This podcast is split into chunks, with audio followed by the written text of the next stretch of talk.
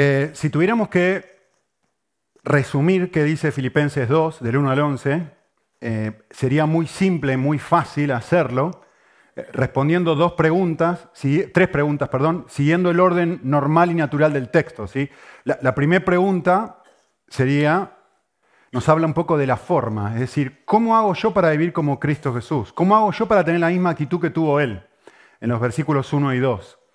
Eh, y lo que vamos a descubrir en un rato es, necesito encontrar, no solamente, no solamente creer en lo que Cristo hizo, sino necesito encontrar estímulo en lo que Cristo hizo, es lo que dice el pasaje.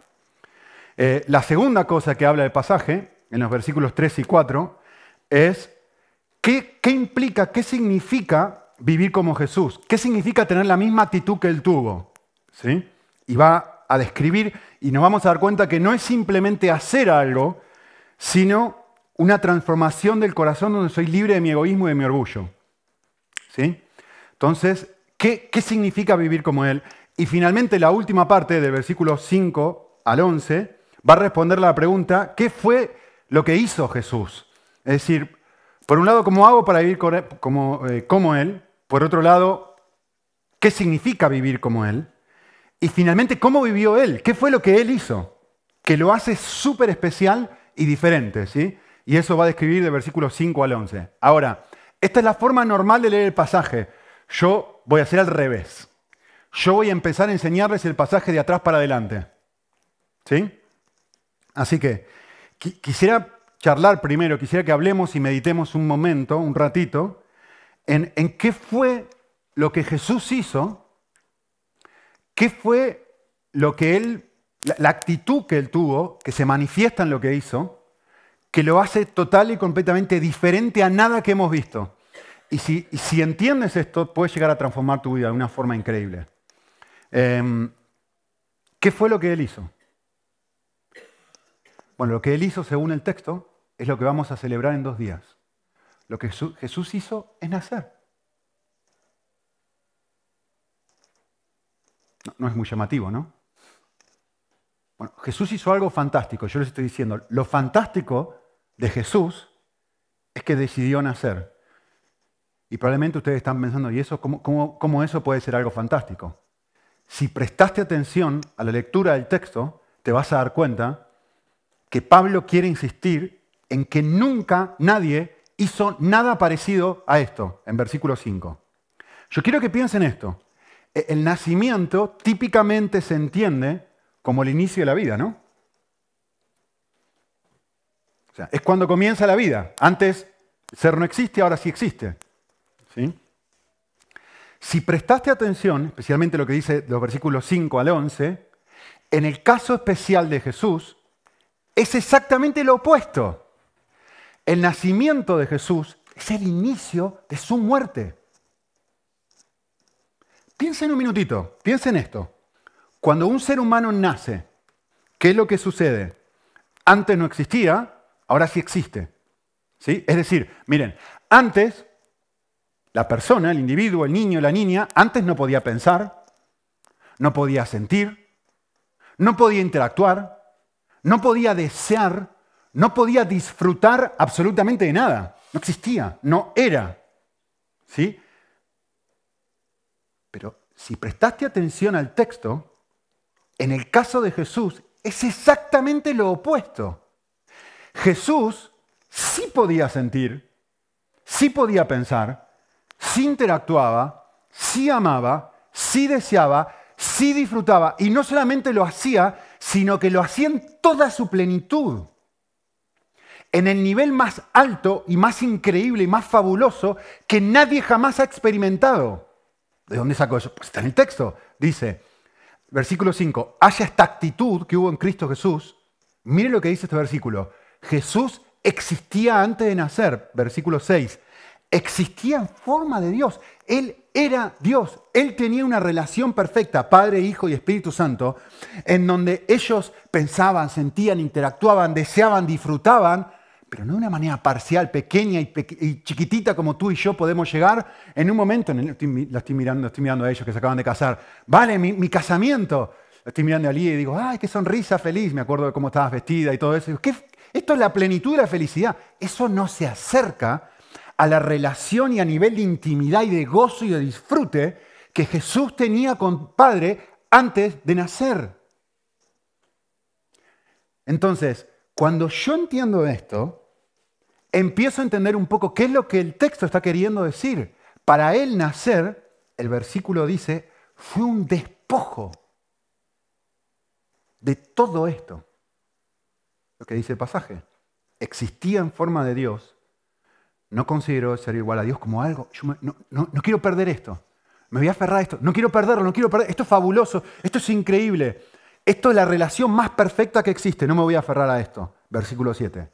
Se despojó. ¿Qué está diciendo ahí? Nació. La Navidad.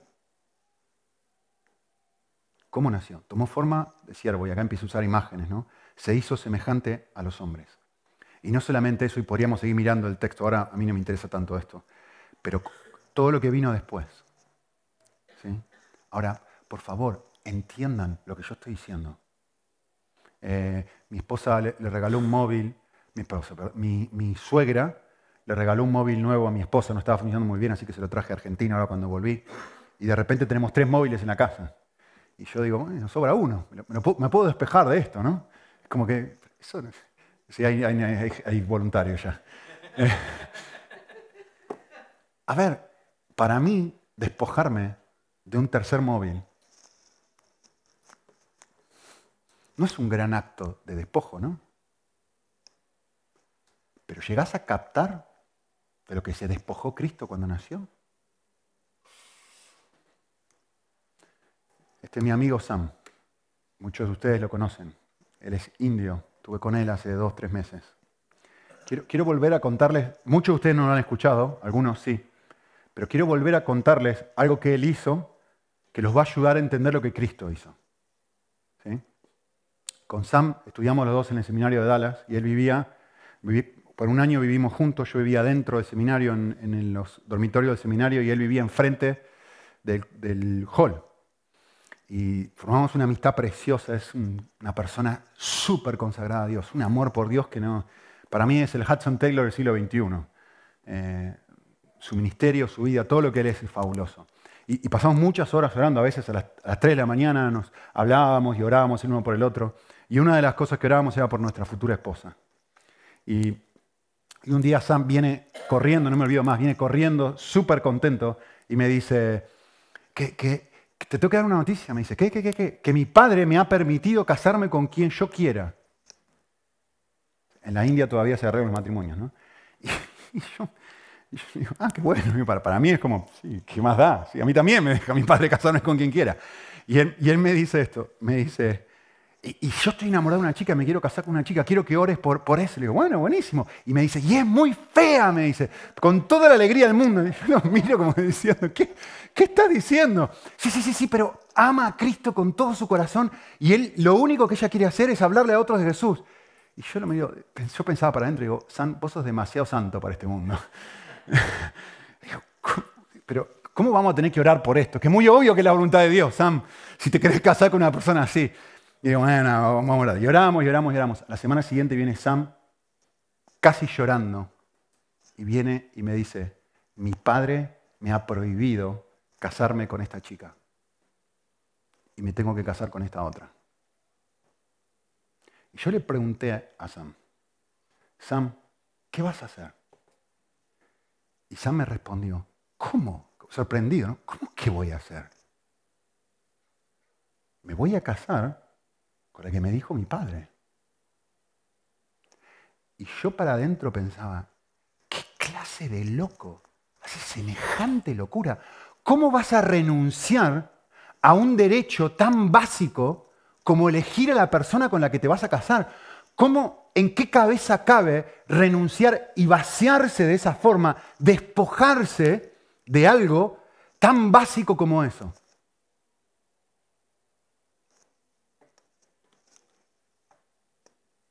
La Navidad es el acto de vaciamiento más extravagante, más increíble que haya vivido la historia de la humanidad.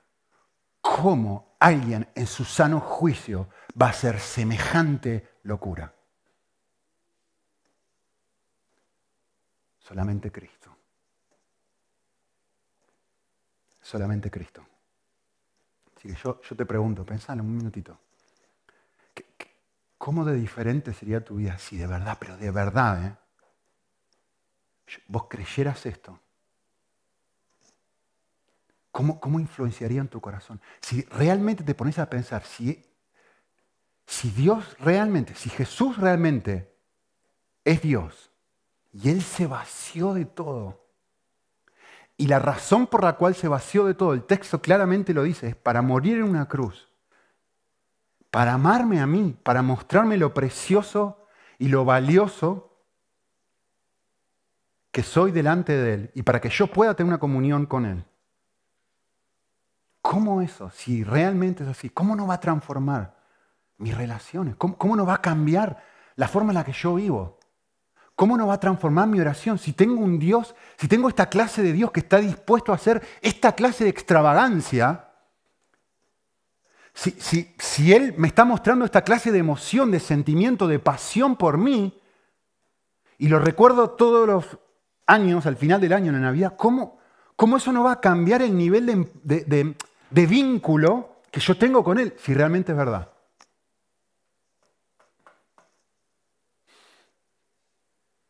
Muy bien. Segunda pregunta. Versículos 3 y 4 nos dicen, vale, esto es verdad, por lo tanto, tú tienes que tener la misma actitud que tuvo Cristo Jesús. El texto va a decir, por eso lo dice de atrás para adelante.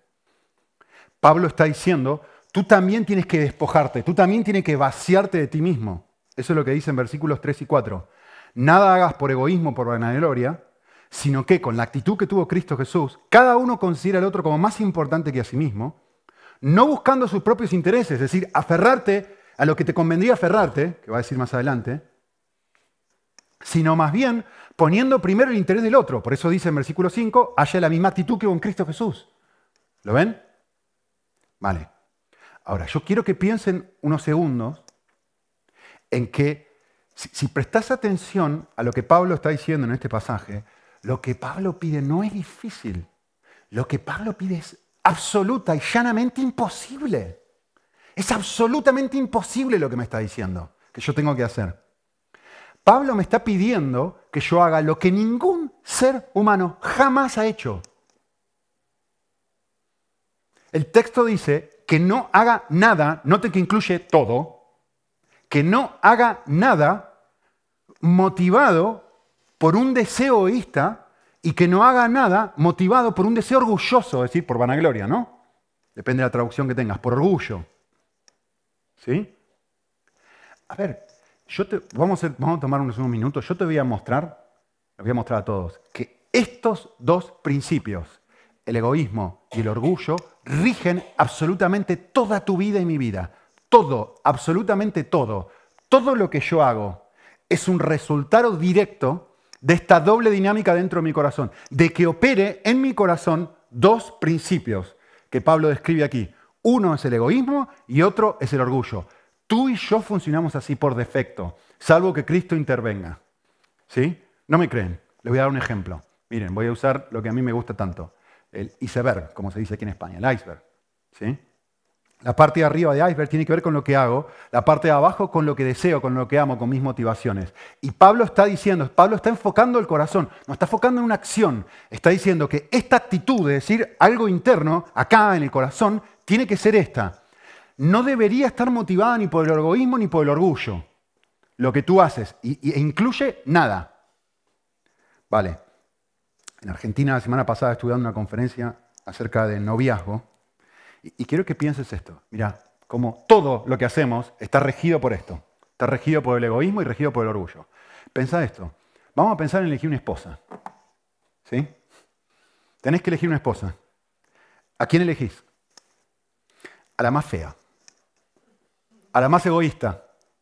A la que seguro te va a ser infiel. A la más impaciente. A ver dónde está la persona más demandante de todas. La que me va a tratar peor. La más conflictiva. La más avara la que más ama el dinero, ¿quién en su sano juicio elige un cónyuge así? Todo lo contrario. Uno pensando en uno mismo detecta egoísmo, estoy pensando en mí, no estoy pensando en el otro. Si estuviera pensando en el otro, justamente elegiría a esa persona para ayudarla y cambiarla y amarla realmente. No, nadie hace eso. Todos elegimos a nuestro cónyuge pensando, a ver, ¿dónde está la persona que me va a amar? Me va a escuchar, me va a atender, me va a servir, me va a amar. Me, me, me, me, me, mi, mi, mi, mi, mi, yo, yo, yo, yo, yo. Todos, yo soy así, tú eres así, todos somos así. Otro ejemplo. Trabajo. Tenés que elegir un trabajo. ¿Cuál es el filtro que utilizás para elegir el trabajo? Money. ¿Dónde me van a pagar más? ¿En qué estás pensando? ¿En cómo vas a contribuir a la sociedad? En, a ver, sos maestra, es decir, no, no, voy a ir al colegio más necesitado, que tenga peor educación, que los niños, que no, que no haya maestros en el medio de un pueblito, en el medio de España, donde no haya maestros y digo, bueno, yo voy a ir ahí a elegir ese trabajo. No, ¿qué colegio me va a pagar más? ¿Cuál está más cerca de mi casa? ¿Cuál es el que más me gusta? ¿Cuál me va a dar más prestigio? ¿Cuál me va a permitir subir en puntos? Todo lo que hacemos funciona así. ¿Quieren que siga? Tengo un montón, ¿eh? Elegir un coche. Seguro que elegís el coche más barato de todos. El otro día estaba manejando el coche de mi esposa, que pobrecito se cae de pedazos. Y, de repente digo, que no me siento igual que cuando conduzco mi coche, que está un poquito mejor. ¿Por qué elegimos un coche? Analiza tu corazón y te vas a dar cuenta una cosa. Por prestigio. ¿Por qué me gasto 20.000 euros en un coche? No, porque para llevarte de punto A a punto B. Mentira, es un autoengaño. Porque este coche te da comodidad, te, tiene el último modelo de no sé qué, de Bluetooth, de YouTube y de no sé qué cuánto, y que te todo, todo, todo centrado en mí. No tiene nada que ver con decir, vale, no, ¿sabes qué? Me voy a comprar una van, acá se dice van, ¿no?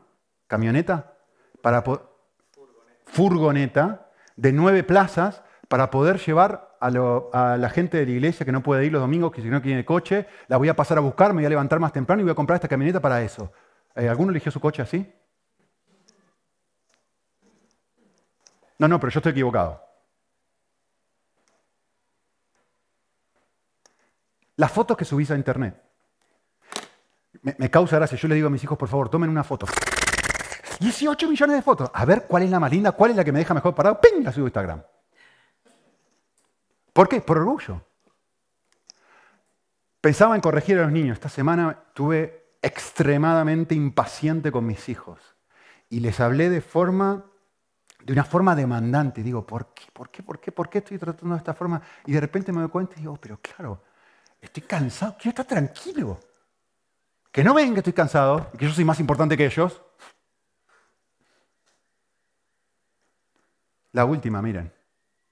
Hasta elegir una iglesia. ¿A qué iglesia voy a ir? A ver, ¿me gusta la alabanza? ¿Me gusta el que predica? No, no me gusta el que predica. Sí, me encanta el que predica, así que voy a ir ahí. A ver, ¿me tratan bien? ¿Me quieren? ¿Me llaman? ¿Me esto? Me... ¿Lo ven?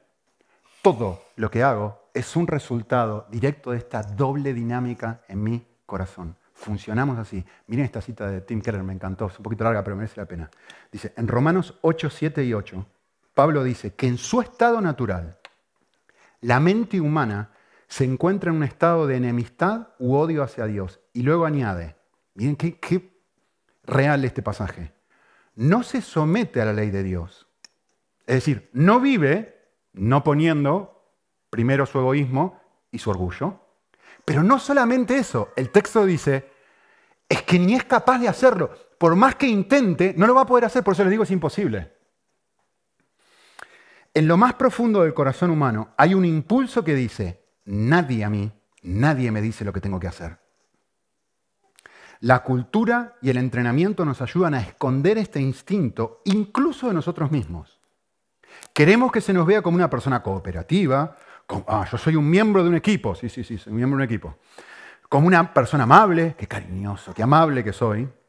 Queremos vernos a nosotros mismos de este modo. Y hay muchas razones por las cuales necesitamos vivir negando lo poderoso que es este instinto. No obstante, Ningún tipo de educación o de terapia puede eliminarlo. Según la Biblia, el mal en el mundo al final brota, miren, Filipenses 2, del egoísmo, de la autojustificación y del ensimismamiento, de mirarme a mí, el orgullo, que habita en cada corazón humano. Cada uno de nosotros queremos que el mundo gire alrededor nuestro y en torno a nuestras necesidades y deseos. No queremos servir a Dios y al prójimo, queremos servirnos a nosotros mismos. Es decir, hay un pequeño, me encanta la imagen, estamos en Navidad, ¿no? Hay un pequeño rey Herodes en cada uno de nosotros que quiere gobernar y que se siente amenazado con cualquier cosa que ponga en evidencia su omnipotencia o su soberanía, a un niño menor de dos años. Cada uno de nosotros quiere ser el capitán de su alma y el dueño de su destino. Y sin embargo, Pablo dice, no debemos funcionar así. Me dice algo que no puedo hacer. Me encanta la... George Whitfield dijo esto, me encanta esto. Yo no sé lo que tú piensas acerca de ti mismo, pero yo puedo decir acerca de mí que no oro sin pecar, que no predico sin pecar, que no hago nada sin pecar, que todo mi arrepentirme necesita, está necesitado de arrepentimiento y que las lágrimas que derramo han de ser lavadas con la preciosa sangre de mi amado Salvador. Lo que Pablo está diciendo es, la meta es romper esta dinámica dentro del corazón. Nada hagáis de esta forma. Y, y el texto enfatiza ese concepto, nada. Que llegue el punto en la vida donde no haga algo que está motivado por amor a mí mismo, pero que todo, por eso dice nada, está motivado por la misma motivación que tenía Jesús. ¿Sí? Ahora, si ustedes miran el versículo 3, Pablo dice cuatro cosas, no dice dos. Yo he analizado dos. Primero, muestra dos aspectos negativos, no hagas esto ni esto, y ahora va a mostrar dos aspectos positivos y va a decir, más bien, haz esto. ¿Qué es lo que hay que hacer?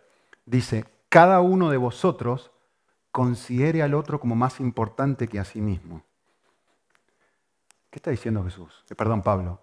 Pablo está diciendo esto. Llegar a un estado interno aquí, donde la otra persona supera el valor que yo tengo por mí mismo. Lo que dice el texto, ¿no?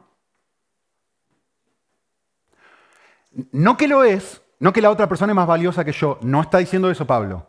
Que llegue al punto en tu vida donde la otra persona sea más valiosa que tú. No, no, no, no, no. Lean bien el texto. Dice, donde tú consideres que la otra persona, es decir, hay algo dentro tuyo, algo pasa, algo cambia dentro del corazón, ¿sí?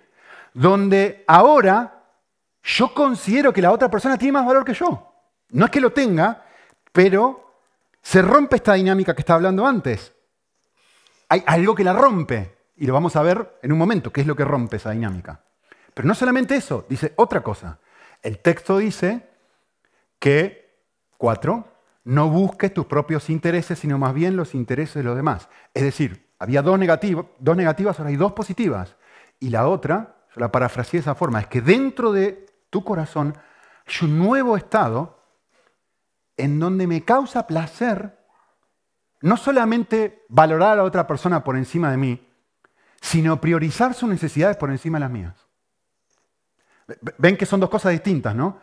Yo te considero a ti como más valioso que yo y yo considero tus necesidades como más importantes que las mías. ¿Vale? Entonces, les quiero explicar o les quiero dar un ejemplo de cómo funciona esto en la vida cotidiana. vale, Nico, genial. ¿Y esto cómo funciona? Dame un ejemplo, porque no lo entiendo. Eh, les voy a dar un ejemplo que tengo fresco. Eh, la, semana pasada, como les digo, estaba en Argentina y me junté con uno de mis mejores amigos de la infancia, no, es creyente. Em, pasamos un tiempo súper lindo los dos, charlando, comimos juntos.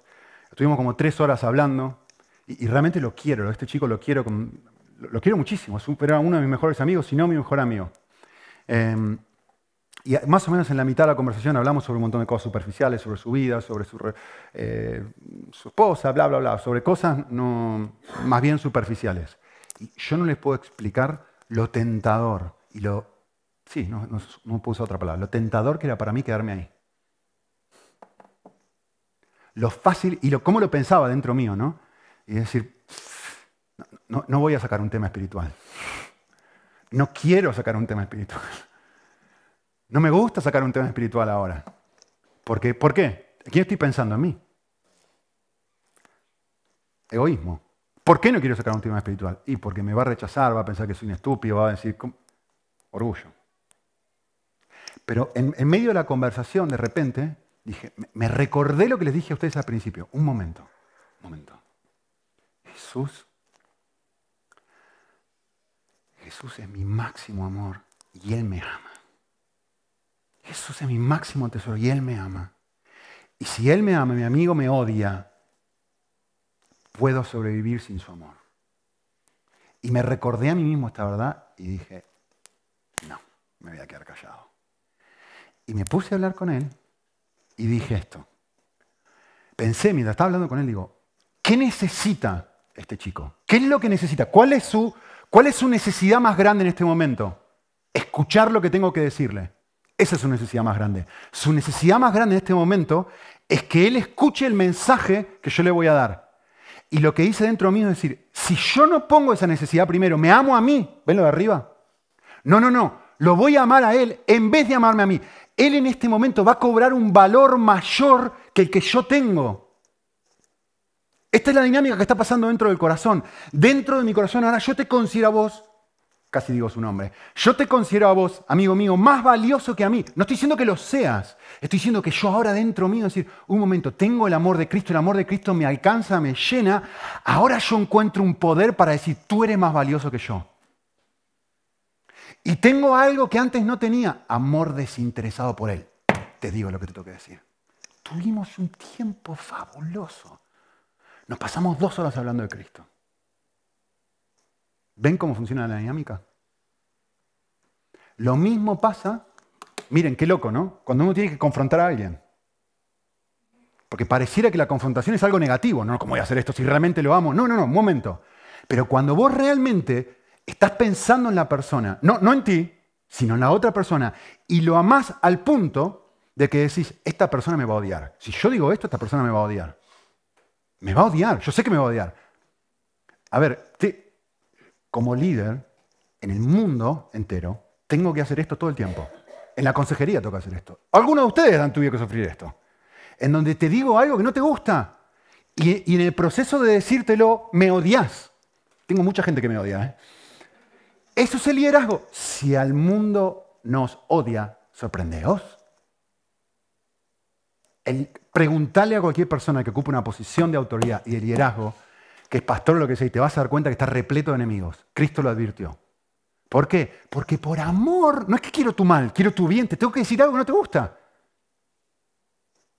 ¿Ven cómo funciona? ¿Por qué? ¿De dónde saco el poder para hacer esto? No de mí, sino en esta dinámica que le voy a explicar un segundito. ¿Cómo hago para tener la misma actitud que tiene Cristo Jesús? Que es el último punto. Esta actitud donde digo, lo que me importa, tú tienes más valor que yo en este momento, por eso me arriesgo. Tu necesidad es más importante que mi necesidad de protegerme, por eso me arriesgo a decírtelo. ¿Qué es lo que me mueve? ¿De dónde saco el poder para hacer esto? ¿Qué? ¿Es especial, Nico? No, no, no, nadie. ¿eh? ¿Es especial, Pablo? No. ¿De dónde saco el poder? El texto lo dice, versículos 1 y 2. El texto dice, si hay un estímulo en Cristo, si hay un consuelo de amor, si hay comunión en espíritu, si hay un afecto y compasión. Ahora, les tengo que dar una breve lección de griego, muy rápida. El texto en griego no está poniendo en duda si lo hay, está afirmando que lo hay. Como por, si yo le digo a ustedes ahora esto, si ustedes tienen oídos, oigan lo que estoy diciendo. ¿Estoy poniendo en duda que tienen oídos? Esto es una construcción en griego que se ve claramente. Hay cuatro construcciones en griego que te permiten identificar, ah, no, no, no, acá está diciendo esto. Una mejor traducción sería, ya que hay consuelo, ya que hay estímulo, ya que encuentro esto, por lo tanto, haz esto. puesto que hay esta, puesto que yo encuentro esta realidad en Cristo Jesús, yo puedo confrontar, yo puedo hacer esto, puesto que esto es un... A ver, ¿qué quiero decir con esto? El, el punto es esto. No es simplemente creer que Dios me ama.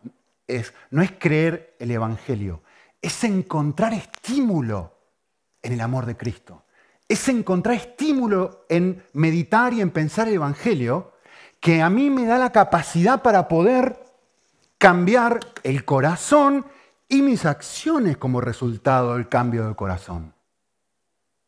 No es un conocimiento intelectual, es, es una verdad que genera estímulo.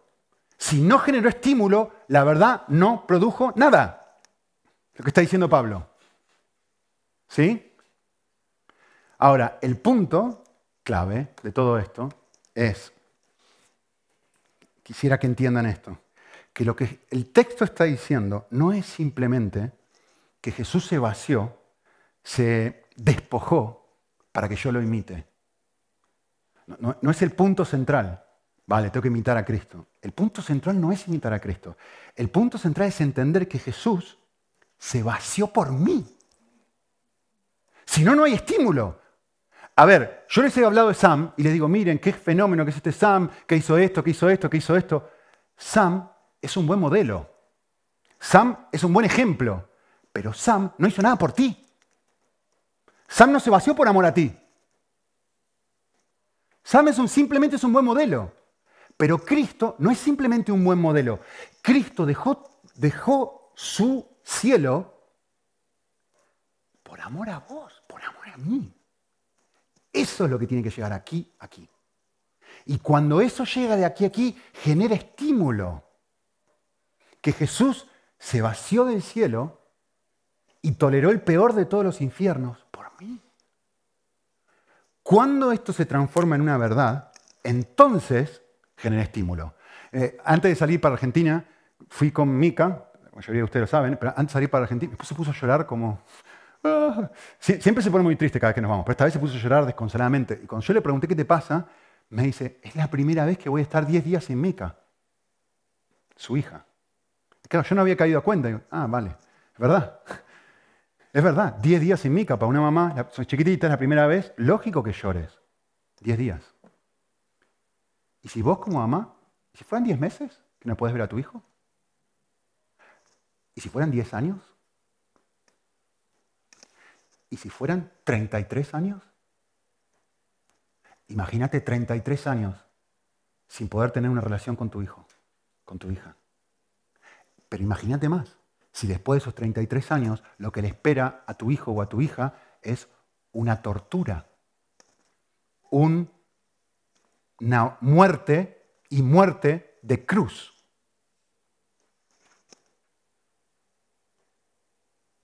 De aquí a aquí.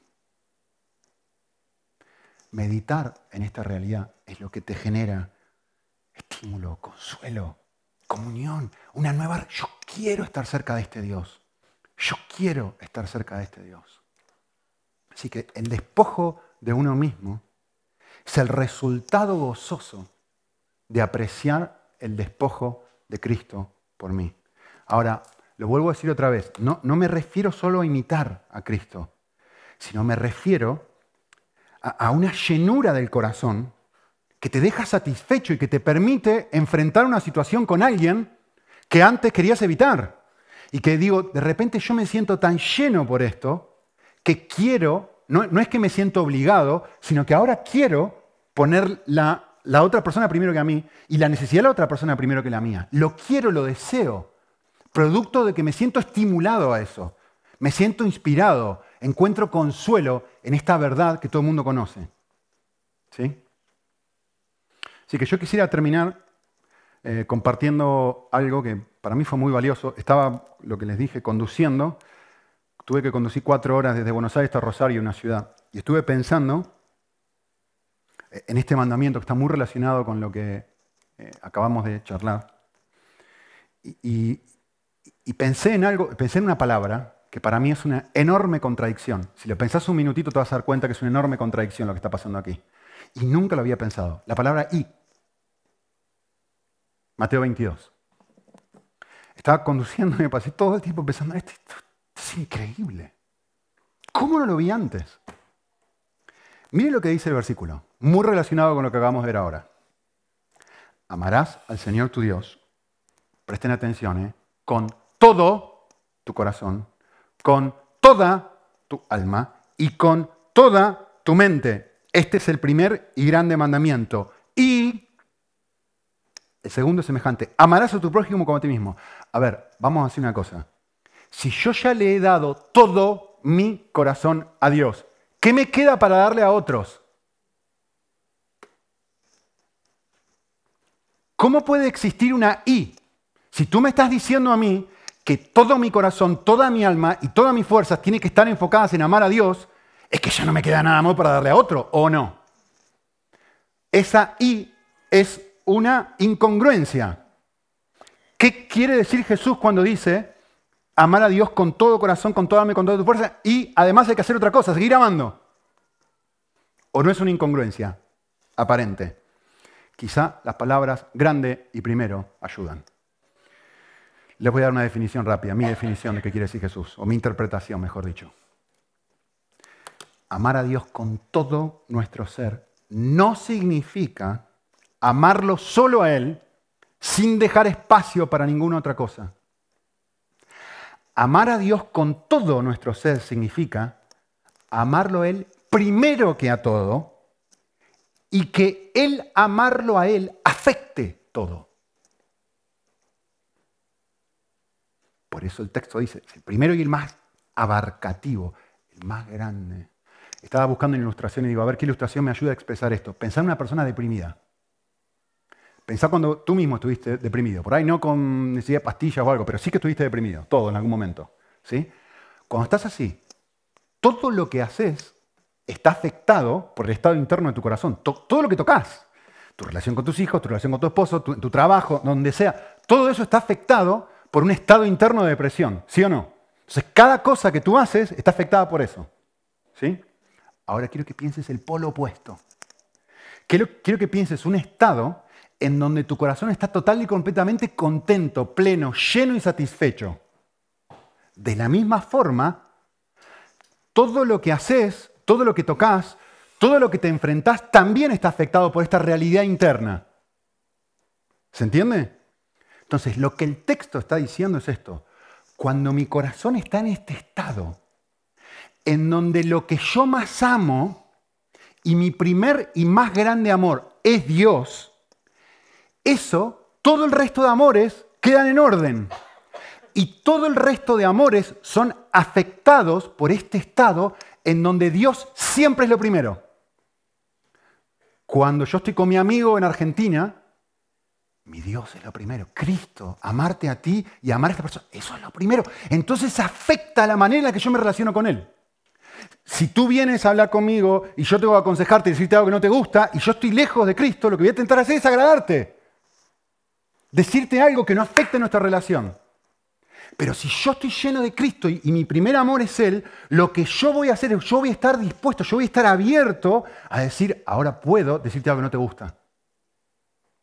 Y en el hacerlo, estoy, lleno, estoy amando a Dios, porque mi primer amor no es tu opinión, no es mi relación contigo, sino mi primer amor es Dios. Y en Él encuentro todo lo que necesito para realmente amarte. ¿Lo ven? Así que todas mis decisiones, todo lo que toco, está afectado por el hecho de que estoy enamorado. No de mi amor por Él, sino de lo que Él hizo por mí. Eso es lo que dice el texto. El texto dice, si en Cristo hay estímulo, si en lo que Él hizo por ti encontrás estímulo, puesto que lo que Él hizo, debido a lo que Él hizo por ti, tú puedes encontrar lo que tú necesitas para poder abandonar tu orgullo y abandonar tu egoísmo. Eso es lo que el texto enseña. En otras palabras, volviendo a vivir el Evangelio, no como un concepto, sino que algo que transforma mis afectos, yo puedo vivir de una forma diferente. Muy bien, oramos.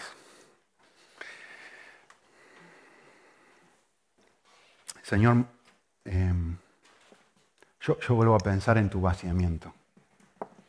Yo, quiero volver a pensar en la Navidad. Yo quiero pensar que no... Sí, Sam hizo algo loco, algo no normal. Pero si realmente me pongo a pensar un ratito en lo que tú hiciste, en lo que tú, como tú te vaciaste por mí, y no fue un simple vaciamiento de vino, sino que además terminó y concluyó en una muerte, en una muerte de cruz, todos los infiernos de la humanidad en ese único momento. Y todo lo hiciste por amor a nosotros. ¿Cómo no vamos a encontrar estímulo en esto, Señor? Por favor, ayúdanos a atesorar lo que tú has hecho de tal forma de que poquito a poquito vaya transformando nuestra forma de vivir, producto de, apreciar y atesorar lo que ya creemos, Señor. En tu nombre. Amén.